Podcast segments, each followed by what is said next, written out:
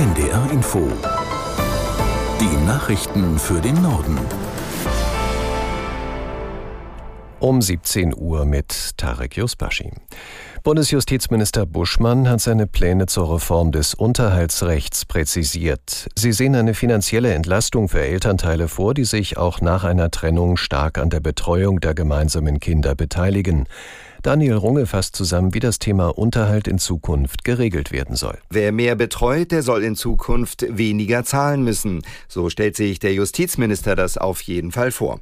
Er sagt, die jetzige Regelung ist unfair. Sie benachteiligt zum Beispiel Väter, die auch nach der Trennung viel Zeit mit den Kindern verbringen und trotzdem den vollen Unterhalt zahlen müssen. Sie sollen jetzt also entlastet werden, und zwar um etwa 100 Euro pro Monat. Und wie stark sich jemand um die Kinder kümmert, das soll künftig an der Zahl der Übernachtungen beim jeweiligen Elternteil gemessen werden.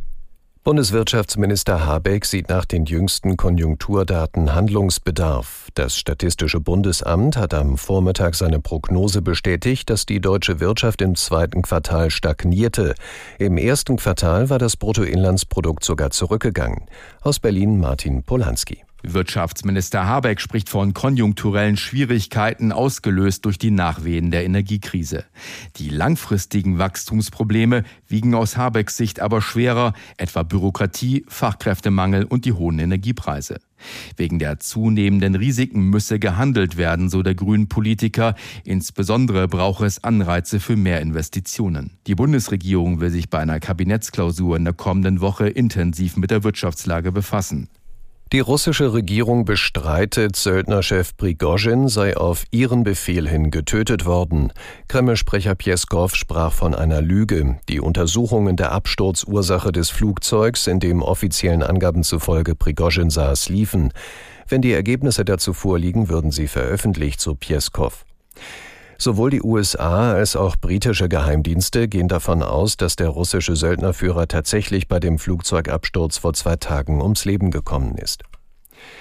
In der EU sind neue gesetzliche Regeln für Online-Plattformen und Suchmaschinen in Kraft getreten. Sie müssen konsequenter gegen Kinderpornografie, Hass und Hetze vorgehen. Es geht aber auch um gefälschte Waren und vieles mehr. Svea Eckert, NDR Digitalexpertin, fasst die Änderungen zusammen. Also eine ganz kleine Änderung hat vielleicht jeder schon gesehen, ist, dass wir jetzt entscheiden können, lasse ich mir meine Inhalte chronologisch anzeigen oder ist es nach wie vor so, dass der Algorithmus, dass zum Beispiel Instagram für mich entscheidet, was ich als erstes sehen soll. Die eher größeren Änderungen, die sind vor allem im Hintergrund. Zum Beispiel, dass Hassrede unverzüglich gelöscht werden soll oder es geht darum, dass Kinder und Jugendliche keine personalisierte Werbung mehr ausgespielt werden darf. Und ein ganz großer Schritt, dass es mehr Transparenzpflichten gibt, dass eben auch besser kontrolliert werden kann, ob die großen Plattformen das auch umsetzen. Dänemark will öffentliche Koranverbrennungen verbieten. Nach Angaben von Justizminister Hummelgord umfasst der Gesetzentwurf auch das Zertrampeln oder sonstige Schändungen des Koran. Das gilt auch für die Bibel, Tora oder andere religiöse Symbole. Hummelgord sagte, Hauptgrund für das geplante Gesetz sei die nationale Sicherheit Dänemarks. Man könne nicht tatenlos zusehen, wie manche Menschen alles unternehmen, um gewalttätige Reaktionen hervorzurufen. In Dänemark und Schweden hatte es mehrfach Fälle von Koranverbrennungen gegeben. Das führte zu wütenden Protesten in muslimisch geprägten Ländern. Die Entscheidung des spanischen Fußballpräsidenten Rubiales, wegen des Kusseklats nicht zurückzutreten, hat im Land für Empörung gesorgt. Rubiales äußerte sich während einer außerordentlichen Generalversammlung des Verbands. Aus Madrid Anna Mund. Für den offensichtlich ungewollten Kuss an Spielerin Jenny Hermoso bei der Medaillenzeremonie des WM-Finales der Frauen in Sydney entschuldigte er sich, sieht sich aber als Opfer einer Hetzjagd. Führende spanische Politiker sind entsetzt. Rubiales habe nichts verstanden, schrieb die geschäftsführende Vize-Regierungschefin Yolanda Diaz auf Ex, vormals Twitter.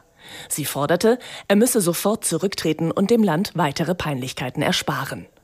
Der Leiter von Spaniens oberster Sportbehörde kündigte an, seine Institution werde nun gegen Rubiales vorgehen. Wie genau ließ er offen.